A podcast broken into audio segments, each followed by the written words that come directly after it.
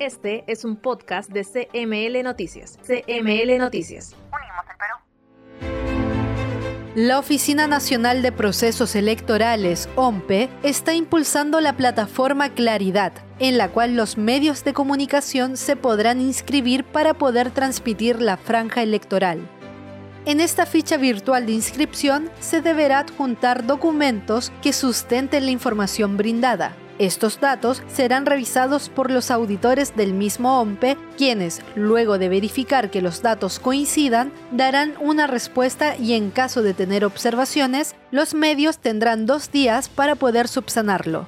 El consorcio de medios locales pudo participar en la reunión que se llevó a cabo con representantes de la OMPE, donde también informaron sobre el cambio de la modalidad de la franja electoral. Escuchemos con atención un pequeño extracto de la entrevista donde se explica mejor la forma en que se llevará a cabo el proceso.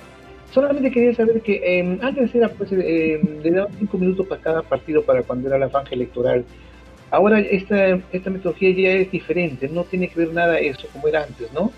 Efectivamente, señor, la modalidad es completamente diferente, tal como la hemos explicado anteriormente. Los partidos, ustedes van a hacer sus ofertas de cuánto es lo que estarían contratar y los partidos en función del dinero que les correspondería con motivo de la franja electoral a cada uno van a poder hacer la elección de preferencia y con esa elección se va a conformar el plan de transmisión.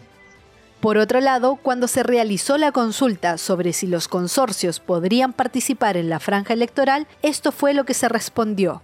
Señora Margarita, yo quería hacerle una consulta. Si está contemplando ah, lo que es consorcios, que es cuando uno más radios eh, o televisiones quieren ir agrupadas para dar un mejor servicio, ¿y qué se podía hacer para inscribirse así en forma de consorcio? Si hay un consorcio, tiene que haber la documentación que fundamente la existencia del consorcio. El contrato consorcial que seguramente habían suscrito quienes tengan el consorcio con sus consorciados, esa es una figura legal. Pero los medios que están debajo del consorcio tienen que tener todos los medios su licencia del MTC. Nosotros tenemos la obligación de cumplir con el oficio enviado desde el MTC a la OMP el año pasado y cumplir con las normas específicas sobre la materia. Las, emisoras que estén debajo del consorcio serán contratadas porque ellas podrán pasar la señal. Los que no tengan MTC no van a poder ser contratadas. No se va a contratar a ningún medio que no cuente con el MTC. Y en el caso de los consorcios, el contrato de representación de los consorcios con los poderes debidamente distintos de los consorciados, como tiene que ser, será motivo de evaluación también. Las figuras contractuales comerciales son bienvenidas, pero tienen que ser formales. Claro, en eso sí, que todos los medios este, son formales con el de Transporte con todos sus documentos que le piden.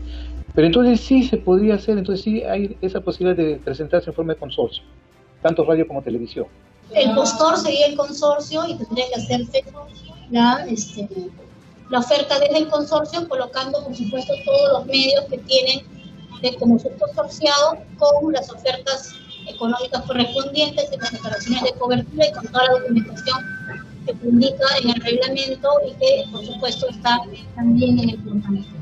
Faltan pocos meses para que se lleven a cabo las elecciones presidenciales 2021 por eso, la plataforma Claridad estará atendiendo solicitudes hasta el 16 de diciembre. Si deseas tener más información sobre los requisitos indispensables, visita la página oficial de OMPE Claridad o la fanpage de Emisoras Cruz del Perú. CML Noticias, las voces del interior del Perú.